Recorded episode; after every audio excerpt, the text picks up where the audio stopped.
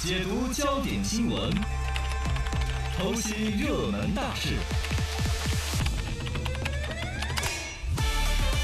通古博今，新派评书，现在开讲。江湖传言，最近继去年亏损八亿多元之后，由于拖欠多地房租，嗯，美特斯邦威出事。及其公司法定代表人胡佳佳被法院下发限制消费令。胡嚯，佳佳则是美邦服饰之创始人周成建之女哦，现任美邦服饰法定代表人、董事长。哎不呀，懂事啊！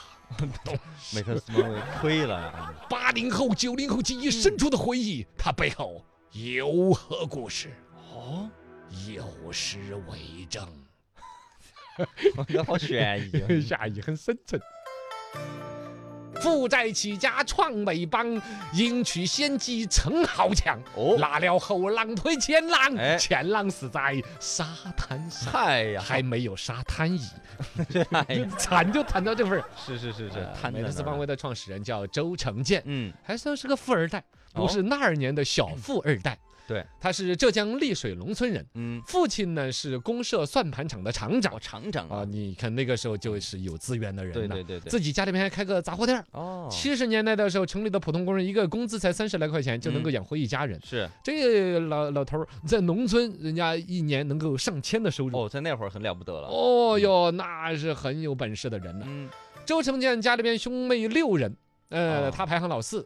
他从八岁就开始当上了杂货店的小老板儿，是，就那时候读书也不怎么弄嘛，嗯，就帮着守店子，一直经营到初中毕业。是，然后呢，小朋友你说不大点儿，八岁就挺懂事儿，嗯，哦他不跟人家斤斤计较，不计较小钱儿，说赊账就赊账，挺耿直的四啊，里八乡的人哎爱到他这儿来买东西。哎，就买他面子。嗯这个周成建到十六岁的时候，也就是一九八一年了。嗯，呃，按说这小生意就将来就要开一个大杂 货店， 是一直开越来越大的对杂货店扩和大杂货店连锁嘛。哦结果这条路突然被堵死了。没有他了。中间参与了倒卖银元儿，哎呀，呃，赚了三十万，这是犯罪啊！一九八一年的三十万，哦什么概念呢？三十万，但这个事情很快这个东窗事发，三十万元悉数没收，嗯他直接被认定是投机倒把罪。嗯投机倒把呢是一个罪，二一个像银元这种那时候是不是古董啊？对啊，甚至那时候盗墓盛行也，是啊，触各犯种了都吧有。嗯反正这个东西吧，最终是以投机倒把罪给他们家定的罪。哦，然后呢，不能让儿子去啊，老头儿就出面了。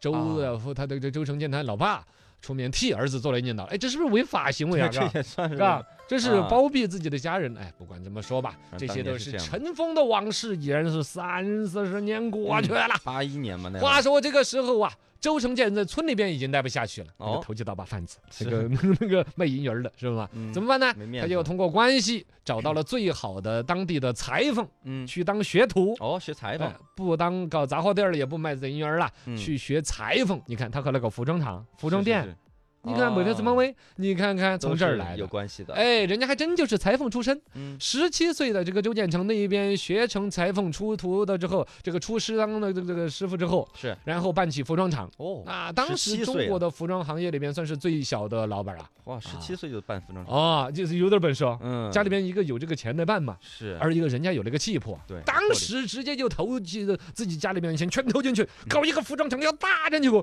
然后就被骗了三十哦啊万巨债。嗯啊，他这个服装倒是做出来，厂也开出来了，但是对方好像怎么就水了他，哦没有，收他的货，说面料不合格，怎么样，全部给他退货。咚的一声，几十万的货全砸在手上，哎呦，三十万的巨债就背负在身。哦，当时家里边欠着三十多万的债，那打击是相当大的呀。对，他收了都家里边还有九千块钱，嗯嗯现钱留着，咱不能拿去还债，咱要拿这个来那个鸡生蛋，蛋生鸡，好，这个才有重整旗鼓的机会啊。奔到温州，哦，温州那边，温州，哎，他舅舅表兄弟，那就就知道吗？嗯都那在边有那儿亲戚哦对，他妈的娘家那边人儿，然后那边有一些人脉资源呐、加上他本身裁缝技术，嗯啊啊，真的，人家技术是过硬的，呃，客户很受欢迎。几年时间，就那边当裁缝做衣服，哒哒哒，把那边开服装厂的钱三十万的巨债还上，哦哟，还还完了，啊，几年时间就还完了，而且在那个啊过程当中就接触到了服装里边。你看我裁缝做一件衣服，比如说那时候卖十块钱、八 块钱，嗯，但是人家有一个牌子的，哎，这哎个呦，小伙子穿的是名牌衬衫卖的呢，贵一些，哦，这个得要十几块吧，啊，价格就得翻倍。是是是，他就意识到了服装这个行业里边品牌的价值就。嗅到了，哦，到一九九三年的时候，他就开始觉得说，第一，我要把原来我服装厂这个生意搞起来；第二，嗯我一定要打造自己的品牌。